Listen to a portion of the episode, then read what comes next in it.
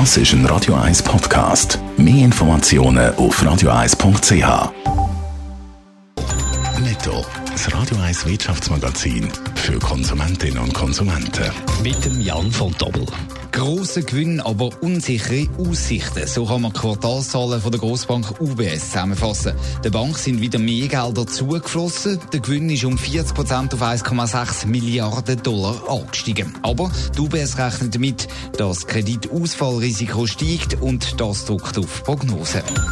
Auch im Pharmaunternehmen Novartis ist es im ersten Quartal gut gelaufen. Der Reingewinn ist auf 2,2 Milliarden Dollar gestiegen, teilt Novartis mit. Auch der Umsatz ist gestiegen. Novartis schreibt, dass man bis jetzt noch kein Problem mit den Lieferketten gespürt hat.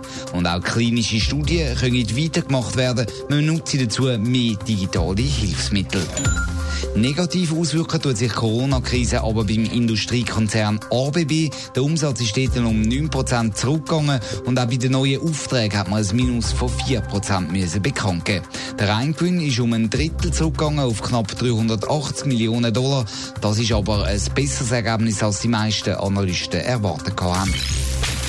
Kaum ein Wirtschaftszweig merkt nichts von der Corona-Krise und das dürfte sich stark auf den Schweizer Immobilienmarkt auswirken. Jan von Doppelzürcher Kantonalbank hat da eine Studie herausgegeben, vor allem bei Gewerbe- und Verkaufsfläche rumotstark. Ja, und das hat mehrere Gründe. Erstens sind ja Geschäfte und Büros häufig betroffen von den Corona-Massnahmen. Einerseits werden jetzt immer stärker Mieten für solche Geschäftsliegenschaften teilweise erlassen, was natürlich auf die Rendite von solchen Liegenschaften druckt. Andererseits gehen auch Betriebe ein oder können Mieten nicht mehr zahlen.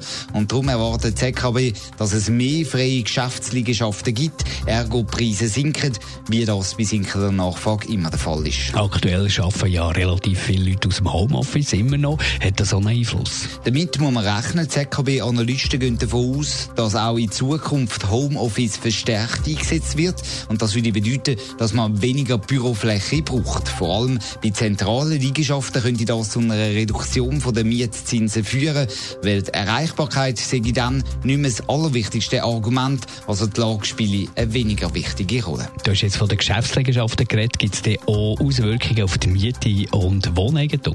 Die gibt es schon, aber die sind vergleichsweise klein. Bei der ZKB geht man davon aus, dass mehr Mieterinnen und Mieter als sonst eine Mietpreissenkung verlangen, weil der Referenzzinssatz ja zurückgegangen ist. Das einfach, weil man jetzt stärker aufs Geld schaut. Aber bei neuen Mietverträgen dürfte sich das nicht gross in tieferen Zinsen auswirken.